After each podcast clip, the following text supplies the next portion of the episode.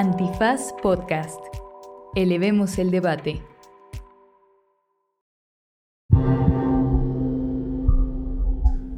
Bienvenidos y bienvenidas. Este es el episodio número 39 de Banal, el de la gentrificación de la Condesa. En esta ocasión vamos a hablar sobre los mitos que rodean al fenómeno de la gentrificación y si este concepto aplica para lo que ha sucedido en las colonias Condesa y Roma de la Ciudad de México con la llegada de los nómadas digitales. Para ello nos acompaña Alejandro Hernández, director editorial de la revista Arquín. Eh, Alejandro, ¿cómo estamos? Muy bien, gracias por la invitación. 30, eh, 30, números después, 30 episodios después. Claro, feliz año, este primer episodio de 2023 y eh, nos pareció pertinente hablar sobre algo que por lo menos en redes sociales parece ser un tema que aqueja a muchas personas, que es la, y estoy haciendo comillas con mis dedos, gentrificación de la colonia Condesa y Roma en particular. Yo creo que es de lo que más se, se quejan de la Condesa y Roma. Y eh, platicando con Alejandro, eh, coincidimos que lo más interesante sería hacer como un episodio de eh, mitos, ¿no? O sea, ¿qué son las cosas que se están diciendo sobre la gentrificación? ¿Son ciertas, no son ciertas? ¿Qué tan ciertas son? Y, este, y entonces cada quien traemos dos mitos que platicaremos, cuatro en total. Pero antes me gustó mucho lo que, nos, lo que me platicaste sobre por qué te parecía interesante la idea del mito, ¿no? Decías, no, no, no, no son mentiras, sobre la, entre comillas, gentrificación son mitos. Sí, sí, sí. O sea, creo que, o sea, incluso los, los mitólogos nos lo explican, ¿no? Un mito no es una mentira, no es una falsedad, sino es una forma de explicarte la realidad, ¿no? Que tiene partes de, de, metáfora, partes de ficción, pero también partes de darle un significado particular. Los mitos tradicionales, digamos, los mitos este, antiguos o históricos, ¿no? Y creo que nuestros mitos también son así. O sea, muchas veces pensamos que que, nuestra realidad este, moderna, occidental, este, es totalmente racional y explicable y que se agota en unos cuantos postulados y argumentos que uno se concatena con el otro y todo queda demostrado. Y no es cierto. Incluso eso es un mito, ¿no? Es, es, otra de las ficciones que construimos. La democracia es un mito, la racionalidad es un mito. Y pero mito en el sentido de que son ficciones que construimos colectivamente, socialmente. Entonces creo que también esto, los mitos de la gentrificación explican ciertas cosas pero también ocultan otras, ¿no? Sí, y importante notar aquí, eh, si hay un mito de algo es porque tiene algún sustrato o algo, está pasando. ¿no? O sea, no podemos negar que sí hay un fenómeno o algo que está pasando y pues, son maneras de, explicarlo. Entonces, voy a empezar yo con, mi primer mito, que es bastante básico, que es justo se está gentrificando la condesa y la Roma, ¿no? Es decir, qué tan cierto es que lo que está sucediendo es este fenómeno que se llama la, gentrificación, ¿no? Eh, y yo creo que es importante empezar por aquí, eh, por el simple hecho de que eh, la gentrificación, como ya habíamos platicado, se ha vuelto un poco un, concepto vacío, un concepto valija, ¿no? Este, todo parece ser gentrificación, eh, cualquier, cualquier transformación urbana la llaman, bueno, transformación urbana negativa o que encarece le llaman gentrificación y pues eso debe de, levantar algún tipo de alarma, ¿no? Yo quiero apoyarme aquí de un libro que eh, editamos justo en la facultad hace ya casi siete años, seis años, en 2017 creo que se, publicó entonces, cinco o seis años, que se llama Gentrificación, dos puntos, miradas desde la academia y la ciudadanía. Lo compiló la doctora F.T. Bornasou es un muy buen libro. Luego ahí les paso el, link en la página de, Instagram porque además es, gratuito. Y trae muchos textos justamente sobre, eh, sobre la gentrificación y sobre cómo debemos de pensar en ella eh, específicamente en Latinoamérica, en México eh, y en Latinoamérica. ¿no? Entonces, de lo primero que, nos habla es de este concepto, que es la gentrificación, de dónde viene, y dice, pues es la, ahora sí que, gentrificación de algo, de un lugar, ¿no? Y la gentry era en, Europa, la gente de cuna gentil. Así lo traduje, pero como que suena pinche, ¿no? Entonces, digamos de cuna noble, o sea, de gentlemen, ¿no? Gentrification, gentlemen. Entonces, cuando se gentrifica algo, pues claramente hay una connotación de clase, ¿no? Eh, algo se está volviendo gentil, noble, gentlemanly, ¿no? Y entonces históricamente siempre es pues, burguesía contra eh, trabajadora, clase trabajadora, clase obrera. Entonces, haciendo una revisión de este libro y de los textos que están compilados en, él, eh, me di cuenta que hay ciertos factores en los cuales coinciden la mayoría de los y las autoras eh, que tienen que darse para que exista el fenómeno de la gentrificación. Entonces, lo que les quiero compartir es eh, mi perspectiva de cuáles son estos factores que tendrían que darse para que en mi lectura, este, insisto, de varios autores, se dé este fenómeno de gentrificación. Y estos tres factores los he compilado en la forma de movimientos o de desplazamientos. Entonces, lo primero que, tiene que, lo primero que tenemos que entender es que existe en la vida de una ciudad eh, desplazamientos de lo que se llaman los centros urbanos, es decir, desplazamientos de esos lugares dentro de la ciudad que actúan como centros, que son atractivos. Eh, para la gente, para vivir, para comprar, para trabajar, para distintas cosas. ¿no? Estos centros no, normalmente no permanecen los mismos eh, este, a lo largo de la vida de una ciudad y van cambiando de lugar. ¿no? Esto lo que significa es que un lugar que antes era un barrio, colonia que antes era popular o que era deseable, pues eh, cuando emerge un, este, un nuevo centro, pues normalmente se dará un, cierto vaciamiento de lo que antes era, pues ahora sí que el, lugar o la colonia de, moda. Entonces tenemos que entender que existen estos desplazamientos de los, de los centros de ciudad de los lugares populares, eh, porque es parte de la vida orgánica de la ciudad, ¿no?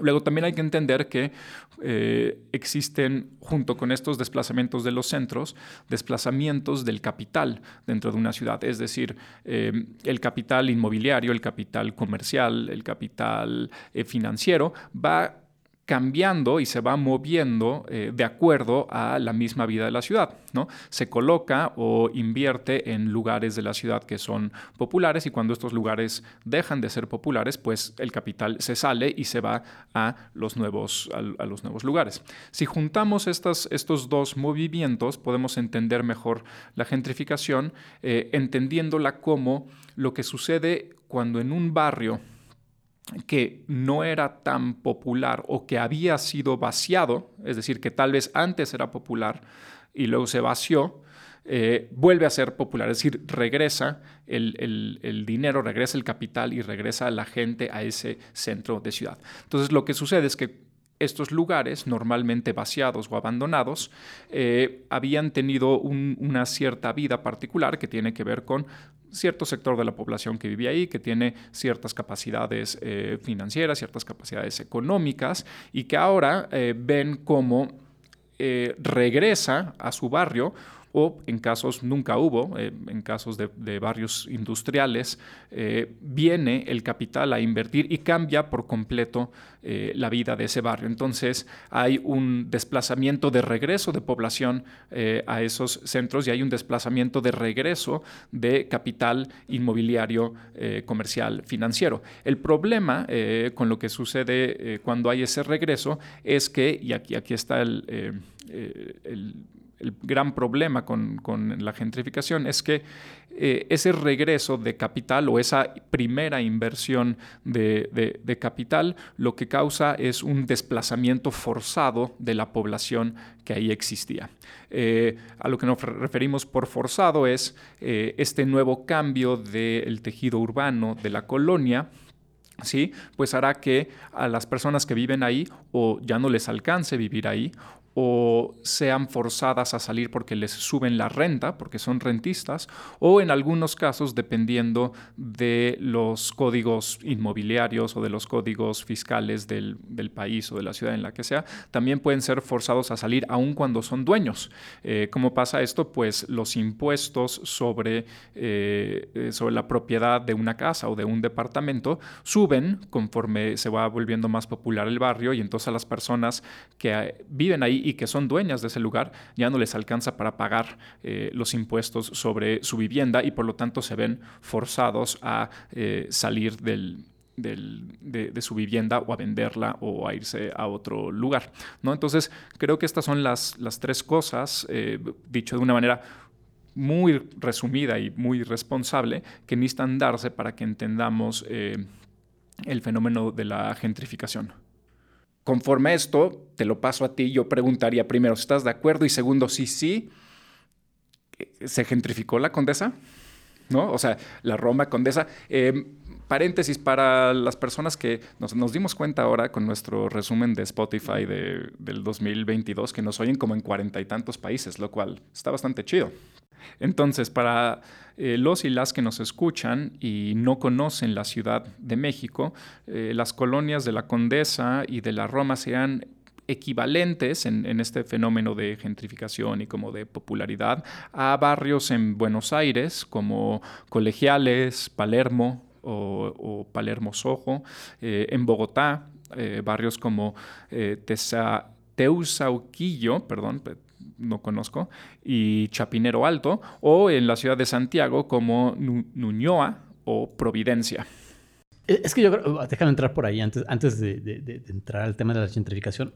Si la Condesa o la Roma están gentrificando un poco su historia, que para esto que planteas lo explicaría, ¿no? Porque las dos son colonias fundamentalmente burguesas. Este, bueno, la, Roma más, la Roma sí es una, una colonia totalmente burguesa. Bueno, de la de pequeña burguesía también hay que explicar eso.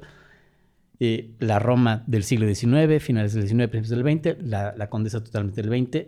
La Condesa es una, es una colonia que desde el principio es una, es una colonia llena de inmigrantes, es una, es una colonia donde desde los años 20, 30 llegan inmigrantes centroeuropeos. Eh, la población judía en la Roma y la Condesa desde el principio están, están asentadas aquí hay un primer vaciamiento de la Roma y la Condesa, digamos, en los años 70, 80, cuando empieza a haber desplazamiento hacia lomas, este, bosques de las lomas, hacia las periferias, digamos, periferias ricas, digamos, de la ciudad. entonces.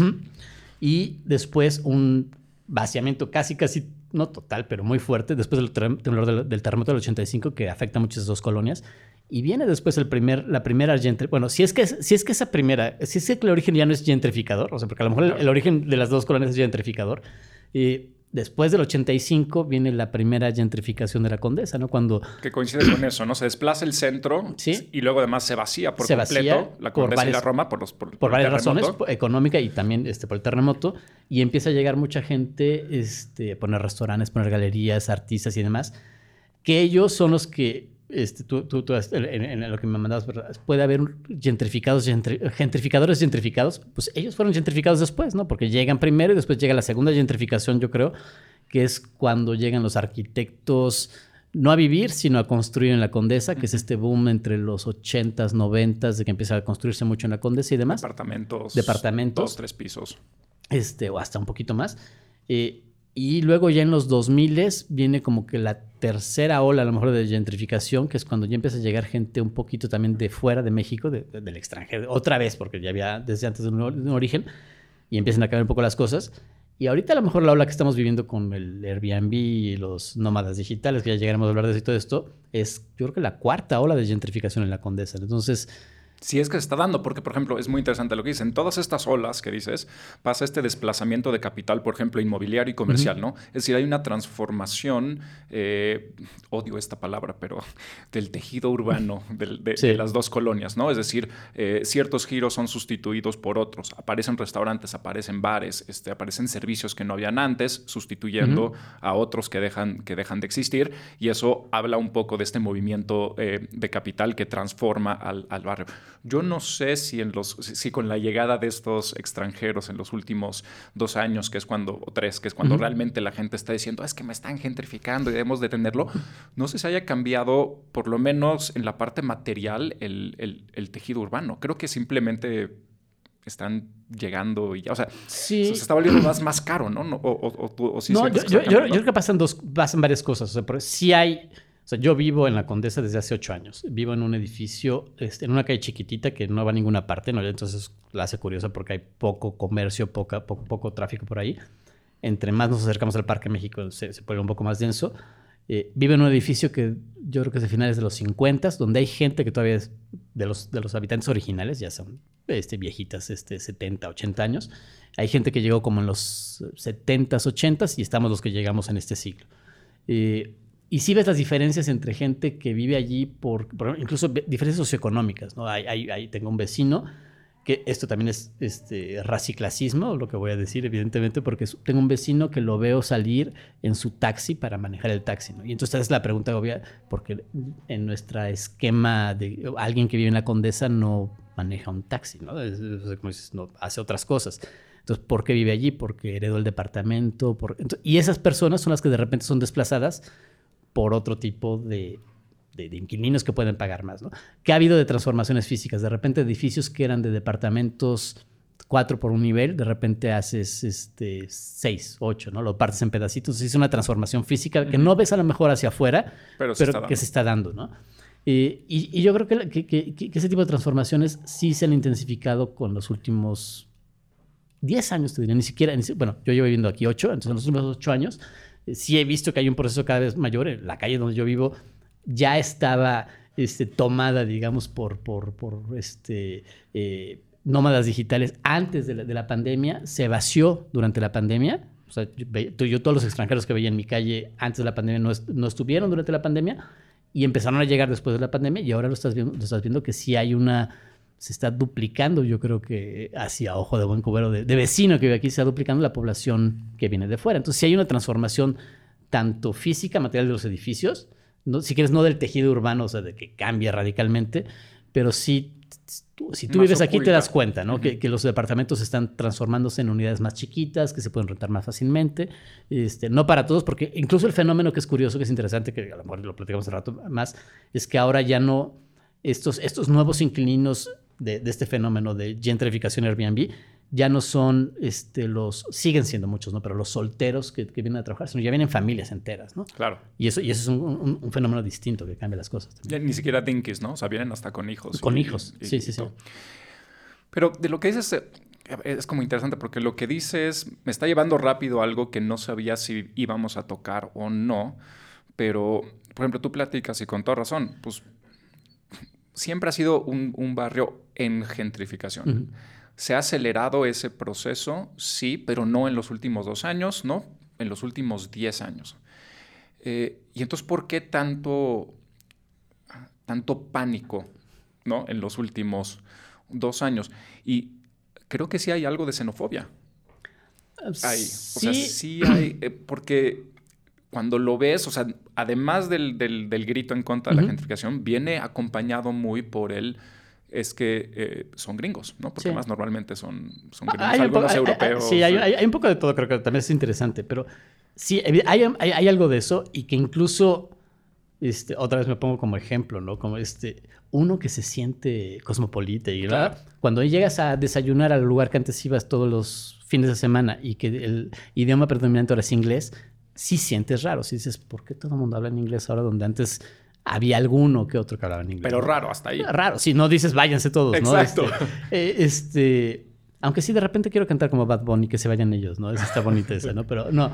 Eh, pero, pero yo creo que el tema de por qué ahora hay tanto, esta reacción es un poco, a lo mejor mi ejemplo va a ser muy, muy burdo, muy grotesco, muy violento, no lo sé, pero vivimos en un país con una violencia aterradora desde hace 20 años, 15 años, no sé, o sea, decenas de miles de muertos cada año. Y el día que secuestran a alguien de la alta burguesía o que matan a alguien de la alta burguesía, nos decimos, oh, este país es una pesadilla. Lo, lo, vimos en los medios hace poco, ¿no? Con un caso de un crimen en la, en la colonia Roma, que no tuvo que ver nada con la violencia institucionalizada en el país, ¿no? Creo que pasa lo mismo. O sea, vivimos en una ciudad que ha desplazado a poblaciones de distintas... Están desplazando ahorita gente en la Doctores, en la Tabacalera, en las, en otras colonias que se podrían quejar claramente de gentrificación, está pasando eso, pero ahora no está pasando, digamos, a la pequeña burguesía o la clase media aspiracionista y entonces protestamos. sí, claro, o sea, es, un fenómeno que lleva años. y lleva años y aparte que se podría llamar de otra manera. No no es solo xenofobia, a mí me gusta mucho el, colectivo, digamos, de, vecinos de La Juárez que estaba luchando o que está luchando contra la gentrificación desde hace años, este, tiene, dos términos que, que, este, que para traducir gentrificación, uno este, que es muy claro, aburguesamiento, que, suena muy bien, y el otro, este, que está tomado, digamos, de, los planteamientos de Bolívar Echeverría, es el blanqueamiento de la colonia. ¿no? Y creo que son dos cosas claras, es aburguesamiento y blanqueamiento. Solo que ahora los blancos hablan mejor inglés que los que estaban otros, ¿no? Porque lo hablan, es su lengua materna en lugar de una lengua... Bueno, también a veces aquí también es la lengua materna. Pero, a ver, pero es que está muy interesante porque tomemos esos dos. Eh, eh, blanquecimiento. Blanqueamiento. Blanqueamiento y aburguesamiento. Uno pensaría que hay un momento en la historia de la aburguesación o aburguesamiento o hamburguesamiento de una colonia que ya no puede ser más, más burguesa. Es decir, que llega a un momento en el que ya no está siendo gentrificado, sino es, pues ya nomás es un barrio de gente rica que está volviendo más caro cada vez, ¿no? O sea, ya no... Es esta cosa que, que, platicábamos de esta lucha de clases entre una clase burguesa que aburguesa y una clase trabajadora o obrera que está siendo desplazada y, que, y que su, su su barrio está cambiando y está sirviendo intereses distintos. Eh, yo personalmente diría, de lo que he visto, y yo no vivo en, la Condesa, que quizá eso ya no está pasando aquí, o sea, quizá ya es, los ricos también lloran, ¿no? O sea, es, es, lo que dices, es me duele porque pues yo pensé que era el más burgués de los burgueses viviendo en la Condesa y de repente llega pues un burgués más blanco y más burgués que es el güey de Londres o el güey de, Nueva York que dice, ¿no? Mexico so cheap. Y entonces llega Y, No, pero, si, hay, una transformación, digo, evidentemente creo que hay una diferencia entre eh, una persona este, de clase media, trabajadora, lo que, que vive en la doctores y que va siendo poco a poco, lentamente desplazada por un proceso de gentrificación que está en marcha, digamos ahorita en la doctores, pero que va lento porque además es una colonia difícil, que tiene una reputación este, que tiene que vencer para, vencer, venderle al burgués este, que se vaya a la doctores, pues hay, que, hay mucha resistencia. Tienes a la Buenos Aires al lado. Exacto. Entonces eso, va muy lento contra lo que está pasando en estas, en estas zonas donde el tema es que... Eh, la o sea, no nos podemos quejar de lo mismo, pero nos terminamos cogiendo. La transformación si la ves, por ejemplo, digamos, hasta en los precios. O sea, me, salto un poquito, me voy en, este, de me salgo de la Condesa y de la Roma y me voy a Mérida, que fui el año pasado en marzo. Tú vas a Mérida y comer te sale muy caro en relación a, los, a una ciudad de provincia, comillas, también, este, de, México. No, se enojen. Sí, no comillas. Sí, comillas. Este, ¿Por qué sale tan caro en Mérida? Porque está llena de gringos. Entonces los precios están en, ese nivel, ¿no? De, gringos y de foráneos de la ciudad de Mérida, ¿no? Tú vas a la Condesa a comer ahora a un restaurante y te está empezando a hacer, te está, todo está siendo más caro en la Condesa. ¿Por qué? Porque los precios están en, relación a los que vienen a quedarse aquí, ¿no? Entonces, si hay una afectación, digamos, a este burgués eh, gentrificador que ya vivía en la Condesa y que decía, no, pues qué chido vivir aquí, porque no sé qué, no sé cuánto, pero de repente llega alguien de, de este, llega alguien de fuera que tiene un mayor poder adquisitivo incluso que tú, que no, que para el estándar mexicano la haces. Exacto. Sí, pero llega alguien que, que, gana el doble o el triple porque está ganando en dólares o está ganando en euros, lo que sea, y cambia la estructura económica de que las flores en el puesto de la esquina cuestan el doble, ¿no? Este, ahora comprarte dos florecitas te cuesta 150 pesos. Es carísimo, ¿no? Pues el gringo dice que no. Que además tocaremos al rato porque eh, en, las pocas discusiones que he tenido, y esto es completamente ¿no? anecdótico, de nuevo, al único que estás afectando es a ese, a ese burgués antes gentrificador que ahora está siendo gentrificado porque en mis pláticas con meseros están rayados en mis o sea la gente que trabaja aquí que viene a trabajar a la, condesa pues la derrama económica es mucho mayor depende yo tampoco, tengo los datos en la mano pero leí hace poco una entrevista que le hacían justo a gente o en varias entrevistas a gente del ramo de la, de la restauración hay los que están felices sobre todo los dueños, algunos eh, trabajadores de, la industria de, de, los restaurantes están también contentos de, este fenómeno, hay una cosa muy curiosa, por ejemplo, el, tema de las propinas. Muchos de los que vienen no vienen de países donde no se acostumbra a dejar propina o se deja mm, cualquier cosa de propina. Y en México es uno de los países, no, no es el único, donde la propina es la parte sustancial de, las, de, los ingresos de un mesero, no, no, no tanto el sueldo. Entonces, si de repente estás, tu restaurante se llena de gringos o franceses que te dejan cualquier cosa de propina, pues no te va, sí, no te va tan bien como, como, como servidor, ¿no? Entonces depende... Que ahí se vale escupirles en la comida y que se enfermen. o Esperar, porque también te das cuenta que el, el, el, nómada digital que ya tiene experiencias dice, no, ¿sabes qué? Deja más propina porque en este país se acostumbra. O sea, esperar a que empiecen a aprender las costumbres del país. Es otra cosa que habría que comentar, ¿no? No son, no es el gringo de Cancún. No, el que está llegando, no, O sea, no, si fuera ese gringo, yo me uniría a las filas de, regresense a su casa, ¿no? O sea, no viene con, la camiseta sin, sin mangas y a, tomar chela en la calle en, litros, ¿no? Un, fenómeno interesante que, vas que, que, si eres habitante de la, de la Condesa te das cuenta, bueno, o estás un rato acá, es la cantidad de personas, más sobre todo hombres, porque las mujeres por razones este, culturales no lo hacen, pero hombres que corren topless en el, en el parque. Se ha incrementado notablemente. no, ha aparecido. O sea, en México no acostumbras correr sin, sin, camiseta, ¿no? Y, de repente ves un montón y dices, pues son gringos, ¿no? Que así corren. Entonces, de repente es, es un fenómeno que aparece. Y ese tipo de cositas, sí, por ejemplo, cosa curiosa, ¿no? Este también es un mito, ¿no? Los, los, mexicanos somos muy este, amistosos y amables y recibimos pero sí de ciertas maneras, pero no hablamos con todo mundo. Los gringos sí, llegan a un lugar y hola, ¿cómo estás? ¿Cómo se llama tu perro? Y, no y esas cosas hasta lo puedes sentir tontamente si tú quieres, pero como agresivo, ¿no? Porque tú no estás acostumbrado a que alguien que no conoces llegue, te salude, te dé la mano, te presente a su perro, a su hijo y te...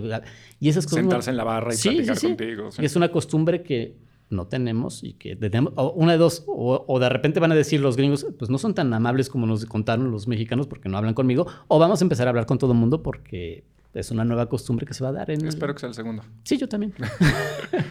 Cerremos este, como creo que escogí un buen mito, que no es tan mito inicial, porque creo que podemos coincidir que sí se está gentrificando y al mismo tiempo no se está gentrificando, ¿no? Hay... Yo, yo, yo, creo, yo, yo, yo mi, mi, mi, mi, mito para acompañar el tuyo era eh, eh, un el título de un libro que no he leído todavía, de Leslie Kern, esta autora que escribió hace poco un libro que es Ciudad Feminista, muy buen libro, y acaba de sacar uno recientemente que ya lo, ya lo tengo físicamente pero en mi mesa, pero todavía no lo empiezo, que se llama eh, la, la gentrificación es inevitable y otras mentiras.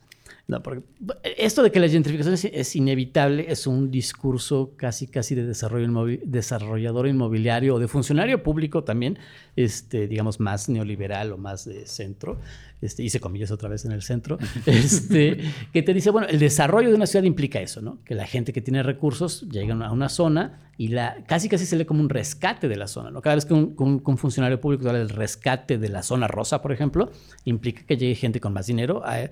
La, y los de la zona rosa dicen, no necesitamos que nos rescaten, ¿no? Sí, o sea, cuando la zona rosa está muerta, no, es que tú no estás viendo ese, o sea, tú ves la vida de la zona rosa como algo muerto. no te gusta. Exacto, exacto, ¿no? y yo creo que lo que tenemos que empezar a entender es que gentrificación, como tú también planteabas, es este concepto que enmascara muchas otras cosas. Finalmente la gentrificación es como que la versión eh, es muy dura, implica muchas cosas, expulsa a mucha gente, pero es la versión más suave, si quieres, de procesos coloniales mucho más amplios. Claro, de, o sea, de desalojos forzados, de, del Estado metiéndose a arrasar con... ¿no? sí, sí, sí, de expulsión, de desplazamientos forzosos de, zonas para poner industria minera, por ejemplo, ¿no? turística. Sí, o turística, sí. Entonces, sí, la gentrificación es terrible, pero no es lo más malo, o, es muy malo dentro de un proceso muy, muy amplio, casi, casi planetario de desplazamiento y de colonización. Es muy malo si te, si te, si te creías en la, en la parte más alta de la pirámide en México y entonces llegaron los de Londres Y, te desbancaron. Sí, sí, sí. Es cuando te das cuenta que algo está pasando. Sí, lleva 500 años pasando. Pero ahora, pero ahora te afecta a ti. Entonces, ¿cuál es tu mito? Justo ese, que la gentrificación... Que no es lo más malo. Que no es lo más malo pero que tampoco es que sea bueno. O sea, que no sea lo más malo es que sea bueno, sino que es parte de un proceso de colonización y de desplazamiento, ahora sí, global, que implica, sí, que, que, que ahora, pensemos, yo, yo, yo que me dedico, ya no sé si a la arquitectura, pero, pero a editar una revista de arquitectura. Y estamos viendo, yo lo veo cada, cada rato, me llegan más y más y más este, imágenes y proyectos de casas en Huatulco, en este Puerto, Escondido. Casas maravillosas porque aparte te las presentan, y es cierto, todas son sustentables, ecológicas, sin huella ecológica, desconectadas de la red. una maravilla si es que no estuvieran expulsando a todos los este, ejidatarios y pescadores que viven allí. Para, bueno, no los expulsan, porque tienen que tener a alguien que les ayude a cocinar y a limpiar la casa y hacer las cosas. Pero si hay un proceso de... Eh, están forzando a que haya un cambio de giro en sus vidas. Sí, sí, sí. Que, a ver, ¿qué es lo que dices? Lleva 500 años pasando. Sí. ¿No? Entonces, pensar que la gentrificación es el ejemplo de lo, peor que nos pudo haber pasado en las ciudades porque es muy malo, porque vienen los gringos o los europeos.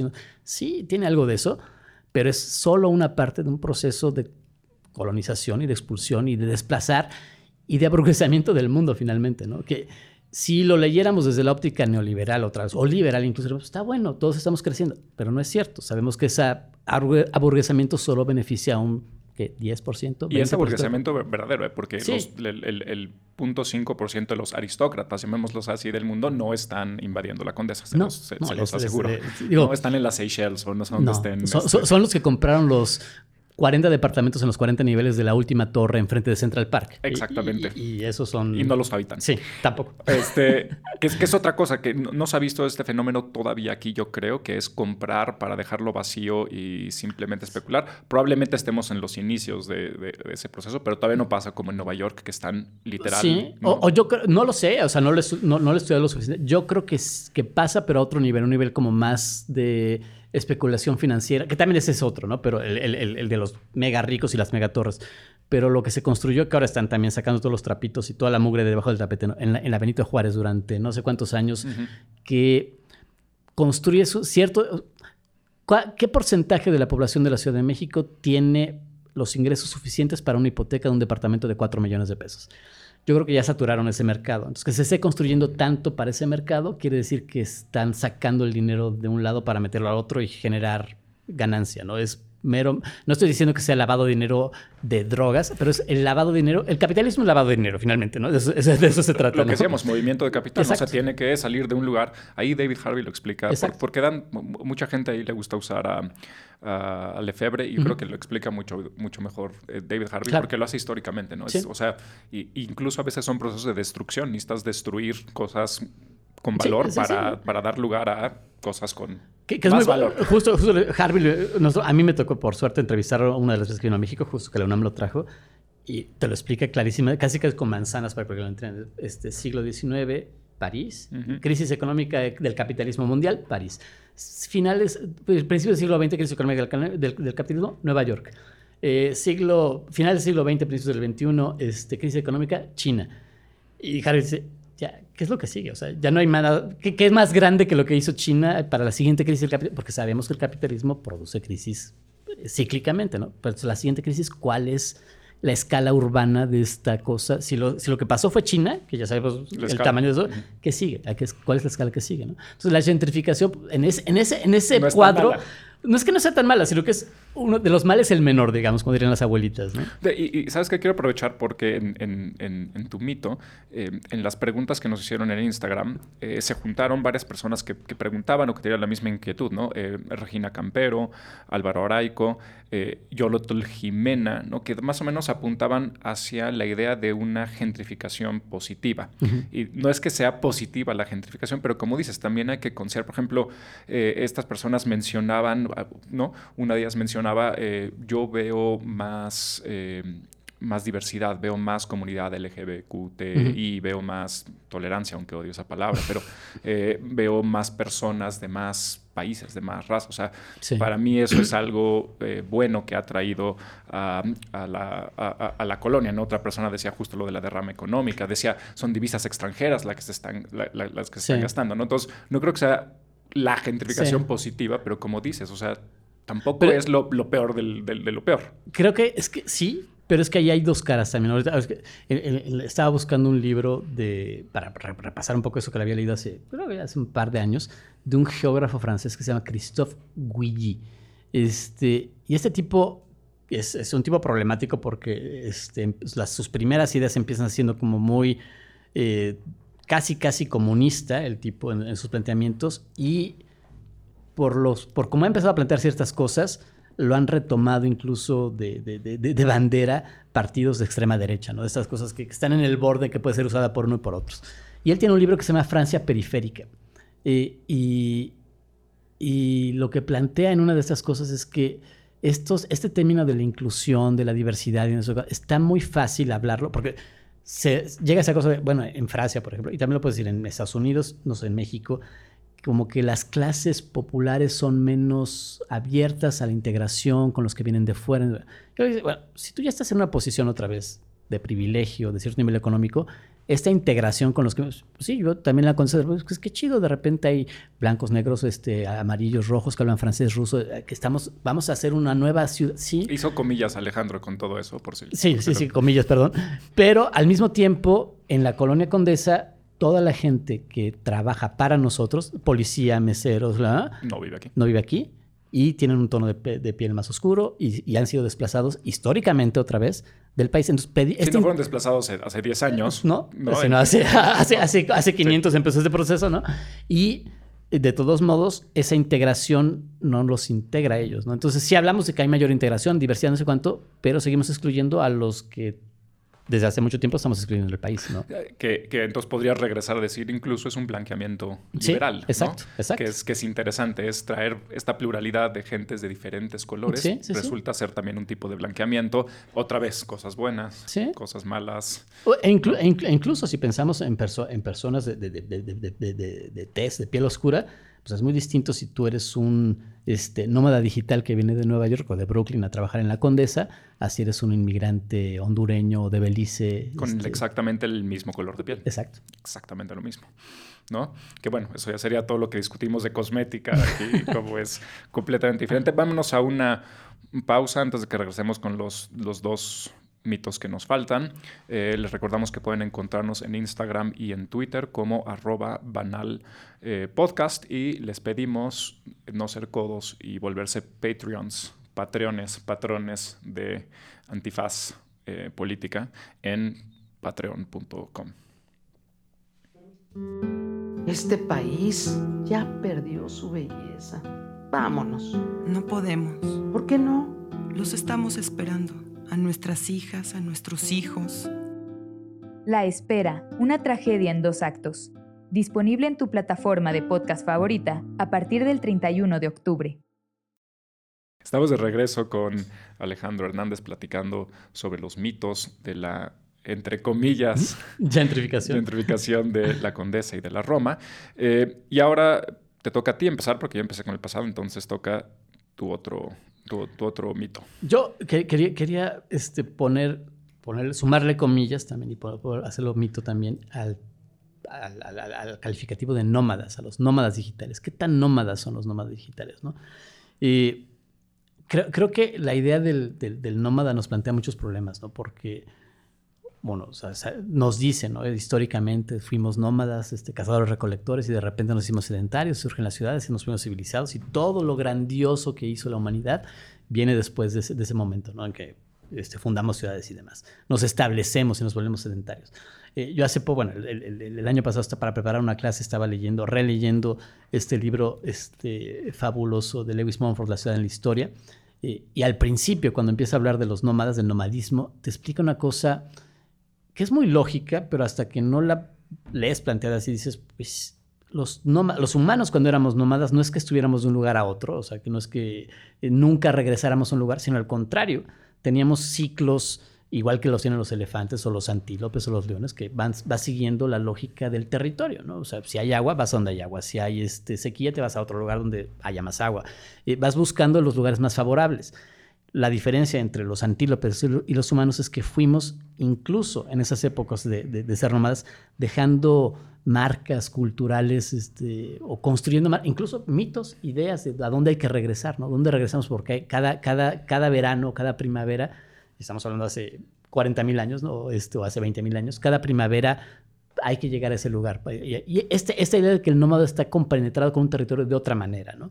Y por otro lado, me interesaba también la idea más este, eh, postestructuralista, para ponerle también etiquetas, de Les Guattari, cuando en su este, Mil Mesetas, en este capítulo que se llama Tratado de Nomadología, dicen, oponen la máquina de guerra de los nómadas ¿no? y el aparato de Estado. es lo, que se establece y es la, forma institucional de pensarlo todo, de pensar incluso, ¿no? Este, ciencia mayor, ciencia menor y demás. Y cuando te hablan, la condición del nómada es estar fuera de lo que es este el aparato de Estado nuestros nómadas digitales, ¿qué tan nómadas son? ¿Qué tan son, están retando, están poniendo en crisis la forma establecida de trabajar, de, este, de consumir, de producir cosas, de hacer una sociedad? O sea, son como los hippies sesenteros que se iban a vivir a Mazunte o se iban a vivir este. O, o finalmente la única cosa es el capitalismo desplazando a sus este, a sus trabajadores, este, a otro tipo de trabajadores, de otra manera porque, porque así le hacen falta, porque, porque, porque así lo necesita. Y estaba revisando también para eso un libro muy bonito que se llama Lenguaje y Soledad de, Ernst Gellner, eh, donde habla, trata de, bueno, la segunda parte sobre, sobre la filosofía de Wittgenstein, pero al principio te explica, Wittgenstein, que venía de una familia de judíos conversos, este, desde, desde Wittgenstein, de hecho, no nace, no nace en una familia que siga una tradición judía, ya se habían vuelto este, católicos, bla, bla, Y él te explica por qué eso. Y dice, porque al imperio austrohúngaro le servía tener este corpus, este cuerpo de ciudadanos cosmopolitas que pudieran estar en cualquier parte, que pudieran desintegrar las resistencias locales al imperio austrohúngaro y funcionar como una burocracia burguesa que, ordena y que, controla el territorio.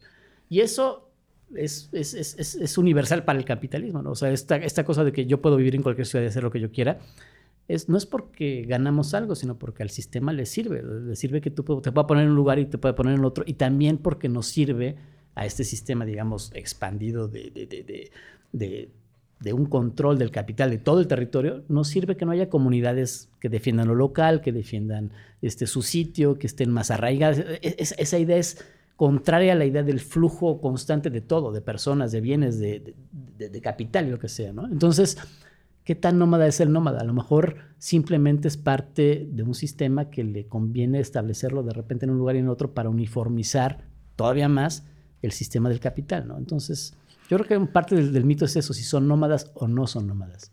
Y, y, creo que igual creo de lo que decías, podemos decir a la vez que son nómadas y no, porque lo primero que decías es, son más como estas comunas hippies completamente, o que intentaban ser completamente transgresoras del sistema. Pues no, parecería que son más los que van a Burning Man ahorita que los que iban a Burning Man cuando empezó, ¿no? O sea, exactamente eso, y que, se sigue sintiendo como algo diferente, pero ya no, no tiene ni esta radicalidad, ni, esta, ni esta transgresión que tenía. Pero, pero al mismo tiempo está muy interesante lo que mencionabas de, de, este, de este nomadismo ¿cómo lo diríamos? Primitivo, es incorrecto, entre comillas, primitivo. Eh, que están yendo en busca de, algo. O sea, tienen esta libertad, no la tienen por completo, como dices tú. este, incluso una de las personas que nos escribió, eh, Loriseta, eh, decía, ¿qué tan libres son estos? ¿no? Porque se sienten muy libres, pero están realmente completamente atados a su trabajo, ¿no? aunque estén en otro lugar. Pero sí tienen esta libertad de escoger a dónde van a ser nómadas digitales. No por completo, porque claramente no hay, no hay nomadismo digital en Mogadishu, ¿no? O sea, no, no, creo que haya mucha banda de Nueva York yéndose a Mogadishu, pero, pero creo que también te habla un poco sobre, sobre eso que los antes supuestos centros del, del mundo global, Londres, Nueva York, San Francisco, los Ángeles, eh, hay mucho francés en México, ¿no? París, etcétera. Algo que ya no tienen o que ya no pueden ofrecer, porque me rehuso a pensar que es simplemente económico. ¿no? Que es decir, que ese recurso que están buscando, como decías, donde hay agua, lo que sea, simplemente que es más barato.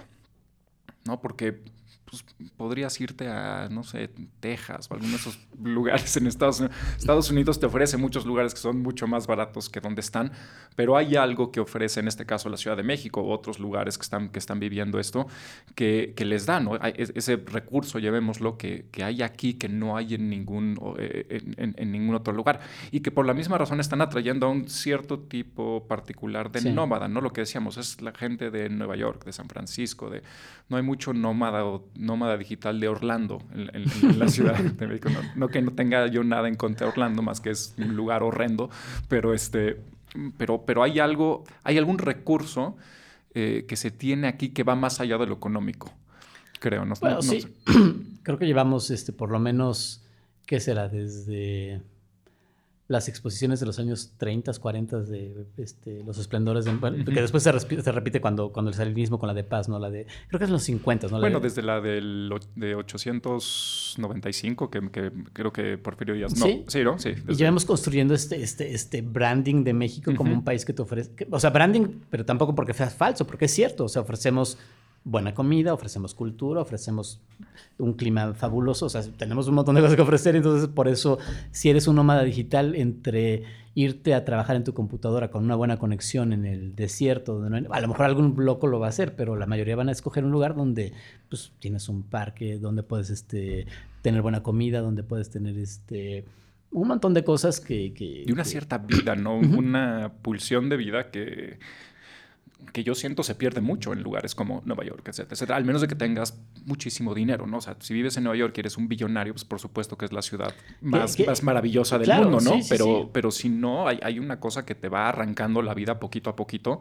Y yo me imagino que vienes aquí y, encuentras como un tipo de revitalización, ¿no? Casi casi como las termas europeas cuando subían a, este, ¿no? a recuperar la vida Que, también es algo, es algo interesante, ahorita que es eso, no tengo ni tampoco otra vez datos, eso es mera especulación.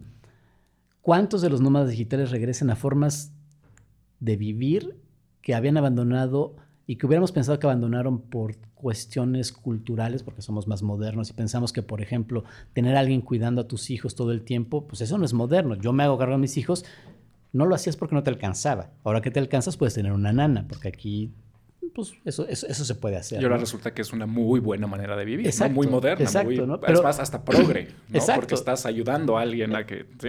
Y entonces de repente resulta que, que, los tan modernos este, neoyorquinos o parisinos regresan acá y tienen formas de vida que, que para nosotros son normales, entre comillas, pero que son del, para ellos son del siglo XIX, ¿no? Pero las abandonaron a lo mejor no por progres, sino por pobres. no, porque no les alcanzaba para pagar la nana, ¿no? Y, en la segunda parte de lo que decías, es interesante que todo esto se puede en un momento en el que, pues, sí podrías decir que el, capitalismo triunfó como modo único de, vida, ¿no?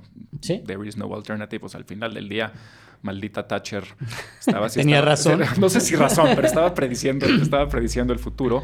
Eh, y entonces, pues sí, se vuelve mucho más fácil incluso ir de embajadora de Nueva York a la Ciudad de México, Barrio de Janeiro, lo que sea, porque pues, estas formas de vida, la parte productiva, la parte de que puedo trabajar, cómo puedo producir, cómo puedo hacer dinero, pues sí se han homologado o, homogenizado por, por casi todos lados. Y, en donde no, pues, pues imagínate, si no, pues no eres, no puedes atraer a, nómadas digitales. Que, estás, estás, fuera del juego. Sí, yo creo que eso, eso en parte es el reto, ¿no? O sea, es, podemos podemos nosotros, digo, podemos, así voy a sonar muy nacionalista, pero desde México hackear este sistema y... los japoneses lo hicieron, ¿no? Los japoneses era la China de los años 60, producían toda la electrónica de los americanos y los europeos, o sobre todo los americanos, pero le encontraron el cómo hacerlo y lo hicieron ellos solos y se inventaron sus propios, su propia electrónica y sus propios, eh, mejores que los de los otros. Los chinos también lo hicieron. Los chinos también hackearon el sistema de repente decir, pues ahora un teléfono chino no es que sea una copia de un iPhone, es probablemente igual y en algunas cosas es mejor que los productos. ¿Podemos hacer eso nosotros? O sea, no solamente, o sea, porque ahorita estamos en un momento donde con este reacomodo del nearshoring lo que sea, entre Airbnb, nearshoring, no sé cuánto, pareciera que otra vez nuestra única ventaja es que es la mano de obra barata. Y, que están juntos. Que están juntos y que, y que, somos lindos, porque sí es cierto, somos lindos. Tenemos buen clima, buena comida, gente maravillosa. Eh, todo eso es cierto. Y les damos el agua para la cerveza, para la Constellation. Podemos hackear ese sistema y de repente, por fin, porque, porque esto lo llevamos, eh, lo venimos vendiendo de otras cosas desde Don Porfirio. El Don Porfirio también, entre comillas, para que no vayan a decir que. este, para que no vayan a pensar que es de, de, derecha porfirista. Este, venimos así, repitiendo la misma o sea, esto es lo que... Ahora, el problema es que lo venimos repitiendo porque internamente... Está internalizado. Sí, completamente. porque somos un país colonial y entonces vendemos lo que usamos, ¿no? Y, y las formas de, entre comillas, resistencia, Burning Man y cosas así, pues son pues, tienen la lógica completamente, completamente internalizada, ¿no? Y la, otra pregunta, si quieres, porque esto lo discutía mucho con una, con una compañera argentina hace uno o dos meses, ¿no? Que, que, seguía mucho con esta, con esta idea de la, de la resistencia eh, ante, ante las lógicas del capitalismo, de, de cómo subvertirlo, de cómo derrocarlo. Y yo lo único que le decía es, pues, o sea, sí, sí, sí sé que probablemente es la fuente de, de, todos los males en el mundo, porque a todas luces lo es, pero pues llevamos desde que empezó tratando de, resistir y, no más no, ¿no? Y este, y acabas probablemente siendo como el, como el viejito agrio que, que, que, trató de resistir y que no pudo, pero que quiere pasarle la lección a, a su hijo de que él chance algún día sí puede y, o sea, no, no, en esta idea de, hackear y de, y de resistir, por lo menos desde una perspectiva muy limitada, cada vez menos le veo el, el appeal, ¿no? Cada vez, o, las ganas de hacerlo. Creo que también te vence, ¿no? Al final es de, como decías, tal vez no sea tan malo. O sí, no sé, no sé si no es tan malo o, no le... O, te acaba venciendo, sí, ¿no? sí, sí. Hace poco, le, hace, la semana pasada leía, no, no, no, sé quién presentaba una encuesta eh, que se hizo así a nivel general en México de ¿Cuánta gente piensa que habría que cambiar la estructura de los medios de producción, para decirlo de manera muy clásica, ¿no? Ese expropiar cosas, y entre la gente con menos recursos, menos del 10%. O sea, si nos regresáramos a los años 30, es decir, bueno, los movimiento obrero de vamos a quedarnos con la fábrica, vamos a hacer un colectivo, este, o este, eh, vamos a ser nosotros de los medios de producción, eso ya ni siquiera la gente que teóricamente debería estar pensando en eso, o sea, yo quiero ser el dueño de la empresa donde soy obrero en lugar de ser el, el empleado nada más, solo el 7, menos del 10% lo, lo piensa, ¿no? Entonces, no sé si es porque ya nos dimos cuenta de que eso, otra vez, e, es, esa, frase que Mark Fisher cita que la dijo este Jameson y que la dice hablando, y que ni siquiera dice que la dijo él, ¿no? Es en un texto sobre Colgas, dice, alguien dijo que es más fácil imaginarse el fin del mundo que el fin del capitalismo. Pues a lo mejor ya todos nos hicimos esa idea, ¿no? Este... Y qué interesante que lo veas, porque justo mi discusión con esta, esta colega argentina era sobre el derivar placer de objetos de consumo, ¿no? O sea, hay que, hay que luchar en contra del derivar, de, de, de ganar dinero para comprar cosas y, o, de derivar placer o satisfacción de poder adquirir eh, mercancías, ¿no? Otra vez dicho muy clásicamente. Y pues es lo que dices, es que, pero sé que teóricamente debes de pelear con esto, pero el 93% probablemente la gente, ¿no? con esta encuesta que decías, deriva placer de ello, ¿no? Y, y, quién eres, quién es cualquier persona para decirle no. Eso no, ¿no? No, no ah. seas feliz con tu tele nueva, no seas feliz con tu coche nuevo, no seas... Ahí, ahí estaría, estamos yendo a un, lado, totalmente, estamos derivando por otros lados totalmente distintos del, del, pero, pero a lo mejor hay que hacerle caso a... Es que el otro día leía un texto de Bifo muy bonito sobre el deseo, este, donde nada más cita Guattari, no pero habría que regresar a Deleuze y Guattari y decir, lo que hay que liberar es el deseo, ¿no? sintamos placer, pero llevemos a un extremo, ¿no? Porque, el, problema del capitalismo es que también es muy puritano, ¿no? Puedes sentir placer de comprarte unas sabritas, pero no demasiado. Puedes sentir placer de comprarte un helado, pero no demasiado. Pero cuando ya tú empiezas a chupar el helado como si fuera este, una escena de película porno, entonces ya se ve mal, ¿no? Entonces, este, sí, entonces pues vamos a eh, reventar el... habría que reventar el capitalismo, pero de placer, ¿no? O sea, que truene por allí. Sí, nos fuimos a la deriva. Último mito. Bueno, concluimos, creo, no son tan nómadas como yo quisieran, pero hay algo Yo creo que no son nómadas en el sentido de que no están fuera del sistema, de que, o sea, no, nómadas en ese sentido si quieres ese entero de este, contracultura, no. Son, la, son los representantes del sistema. Voy a llamarlos en lugar de nómadas digitales, errantes digitales. Son simplemente errantes, ¿no? Están, están vagando por el mundo, son vagos. este, eh, ahorita cuando lo dijiste me acordé de, de Jules en, Pulp Fiction. Son vagos, hay una palabra para ellos, son vagos digitales.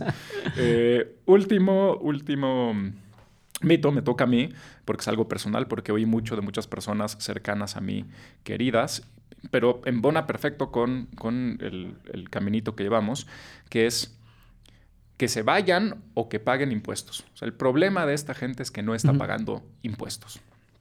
¿No? Y normalmente cuando le empujas a estas personas a qué se refieren exactamente, porque dices, a ver, si están pagando impuestos, están pagando IVA, este, están pagando, pues me imagino que este impuesto sobre los artículos de lujo, que no me acuerdo cómo se llama, em, si están rentando su departamento, pues ese arrendador debería estar pagando. En teoría, sí. Entonces, entonces al final te das cuenta que lo que están diciendo es, pues es que están trabajando aquí y no están pagando impuestos sobre la renta. ¿no? Eh, y de nuevo hice una investigación muy, muy breve, muy amateur. Entonces, si digo cualquier barbaridad, con mucho gusto, ahí me mandan un mensaje me dicen que soy un pendejo. Pero leyendo un poco sobre la historia del impuesto sobre la renta, el income tax, la ley sobre el impuesto sobre la renta en México, es que no les puedes cobrar impuestos. Es, justamente la idea de un impuesto que no está hecho sobre el trabajo, no es un impuesto sobre el cuerpo, es un, es un impuesto sobre la utilidad, sobre la renta, eh, la ganancia, el, salario que te queda después que uses, etc. Y, en este caso sí está pensada, y, y, es un impuesto muy moderno, es un impuesto que en sus, primeros, en sus primeras iteraciones como lo entendemos ahorita, es del principios del siglo XIX, lo ponían normalmente para financiar guerras, los ingleses, los franceses, ya en el siglo XX la, mayoría del mundo lo, lo, lo, adopta, pero es un impuesto que está pensado muy territorialmente. Es decir, si eres mexicano, pues te cobro a lo que estás generando aquí. Si eres extranjero en México, pues también te voy a cobrar, aunque no seas mexicano, pero te voy a cobrar sobre lo que generes aquí, ¿no? Entonces, incluso en la ley viene como, eh, como emprendimiento y establecimiento. Si eres un extranjero que emprende o que establece o que tiene un establecimiento en México, ¿no? No residencia, sino establecimiento que, que produce. Y entonces lo que me di cuenta es que nuestra ley, por más moderna que sea, no está lista para, ahora sí, los, los errantes digitales, porque pues no le puedes cobrar impuesto a este güey porque su salario está en Estados Unidos. Y aunque su cuerpo esté aquí, ellos están trabajando para una compañía gringa y esa compañía gringa les está depositando su cheque en su banco en, no sé, Wichita, Kansas o donde sea, me da igual. Entonces no puedes, no, no, aunque quisieras, no puedes cobrarle. Entonces, de nuevo, siento que sale un poquito esta xenofobia, pero o sea, nuestra estructura, ahora sí, que, ¿no? Este, nuestro sistema no, no está listo o no ha pensado todavía esto, o quizá vamos a, vamos a hacerlo este, un poco más, más perverso, como dirías tú, lo tiene pensado perfecto, ¿no? Entonces, ¿no?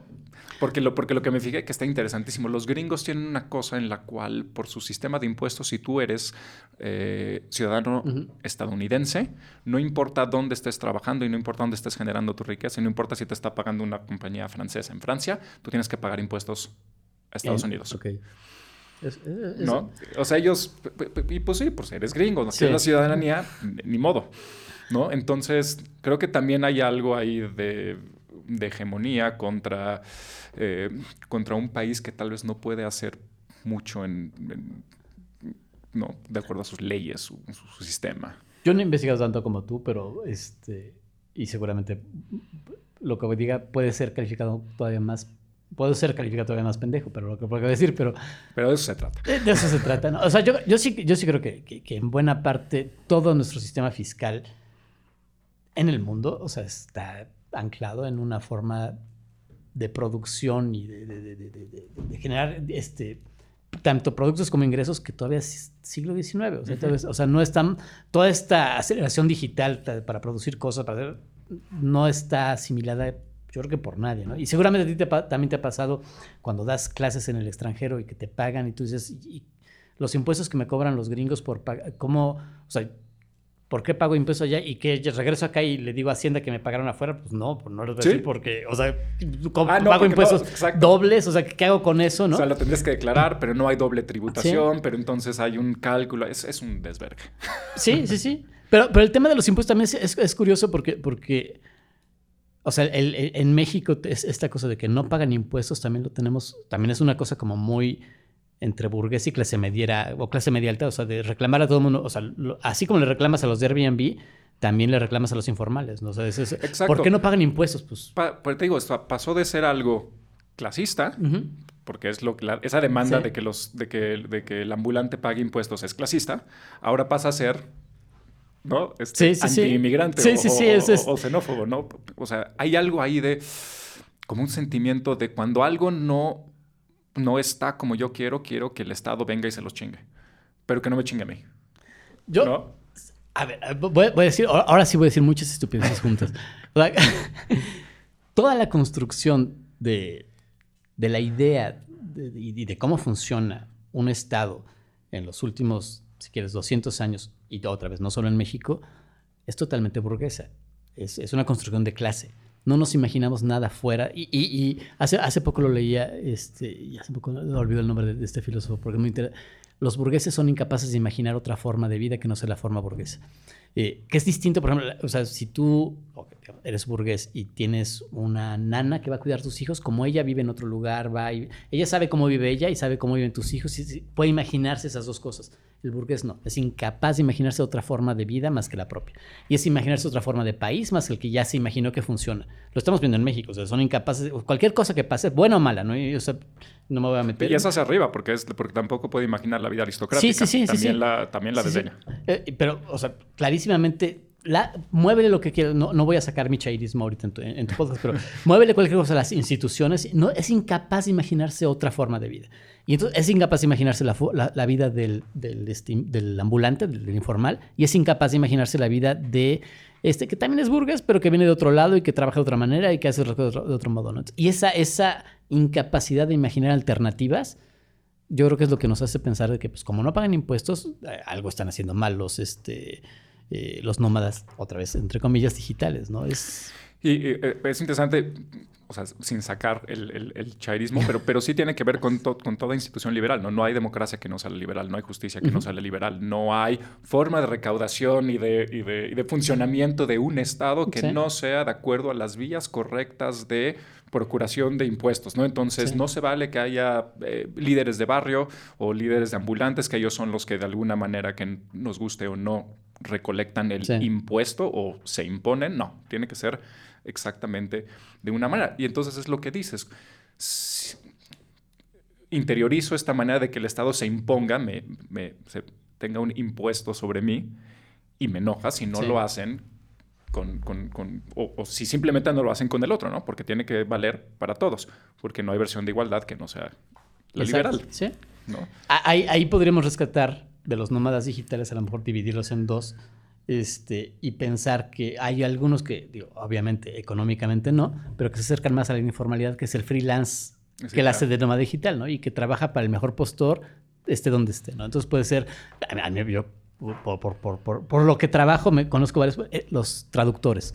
¿no? O sea, yo, mi, mi, traductor, o los que tenemos como traductores en la revista, vivían en México, luego se fue a vivir uno a Edimburgo, luego viven, viven donde mejor les toca en ese momento, porque su trabajo lo hacen donde sea, pero no, no para un solo patrón, ¿no? sino para el patrón que ellos eligen además, porque por, para quién quiero trabajar, si me interesa lo que tú haces, lo que tú haces no me interesa, no, no soy traductor para ti. Y es, ese tipo de trabajo se vuelve más interesante, ¿no? Que es, es un informal este, de alto standing, ¿no? Sí, sí, sí. Es, es, justo he estado trabajando sobre esto últimamente. Es, un informal que sí tiene forma aceptable. Sí. ¿no? Aunque sea informal, reconocemos forma. Ahora es triste porque normalmente es como lo decías, tiene que ser, em, no es lo mismo si es moreno de Honduras que si es moreno de eh, Los Ángeles, ¿no? O sea, ahí, ahí, también afecta a que te reconozcan, a que te reconozcan tu forma como, como informal, ¿no? Y entonces ya no eres informal, eres libre o este, errante o, o, lo que sea. Entonces, em, no sé cómo resumir este mito. Pues este sí es si es, este, si es mito, no chinguen. ¿no? no, no, no, no, a huevo todo tiene, no, no todo tiene que ser impuesto. Dejemos de pagar impuestos. Resumámoslo así, ¿no? No, a lo mejor habría que pensar otras formas de... Es, es, impresionante que, y lo ves en las noticias, siempre no hay nada más difícil siempre, en, no es en este país, es en cualquier país que pasar una reforma fiscal. Sí. Y que normalmente cuando se pasan son brutalmente poco imaginativas, de, cómo hacer las cosas bien, ¿no? O sea, son siempre conservadoras y por eso quizás seguimos en, regímenes fiscales del siglo XIX, ¿no? Extrayendo impuestos sobre la renta. Que, que, es uno de los problemas también del, del, de, este, de, este, de, este, mecanismo, digamos, del nómada digital, Airbnb, todo eso, está fomentando otra vez una economía, rentista. O sea, has visto un montón, bueno, en, el mundito de la arquitectura empiezas a ver un montón de gente que lo que quiere hacer es, sea edificios que ya tiene o un nuevo edificio, pero edificios con departamentos para renta, ¿no? O sea, para renta, y para, para renta muy específica, ¿no? Cuando tú tienes un cliente que quiere departamentos con una recámara, un bañito, no sé, que sabes que hay una familia no cabe, que estás predisponiendo otra vez una economía rentista.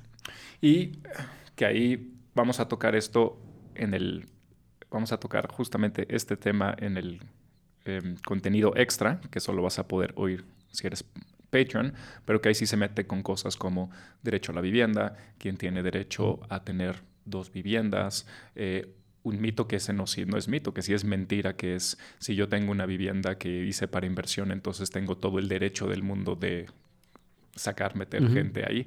Pero bueno, si quieren oír eso, tendrán que oírlo en el contenido extra y para eso tendrán que ser eh, patreones, porque por ahorita ya se va Alejandro. O sea, no se va porque se queda el, el, contenido extra, pero solo lo vas a poder oír si eres Patreon. Entonces, no sean codos, son... ¿Cuánto es? ¿Es un dólar? Es un dólar al mes, no mamen. Son... En, tiempos de economía de economía de nómadas digitales... Con, el peso tan fuerte son menos de 20 pesos. Son menos de 20 pesos. y ponte a pensar, ¿qué te alcanza para con 20 pesos? Nada. Ya ni un gancito, dicen. ¿Es en serio? En serio. Ayer fui a comprar unas conchas, este, ¿qué son? Tía Rosa.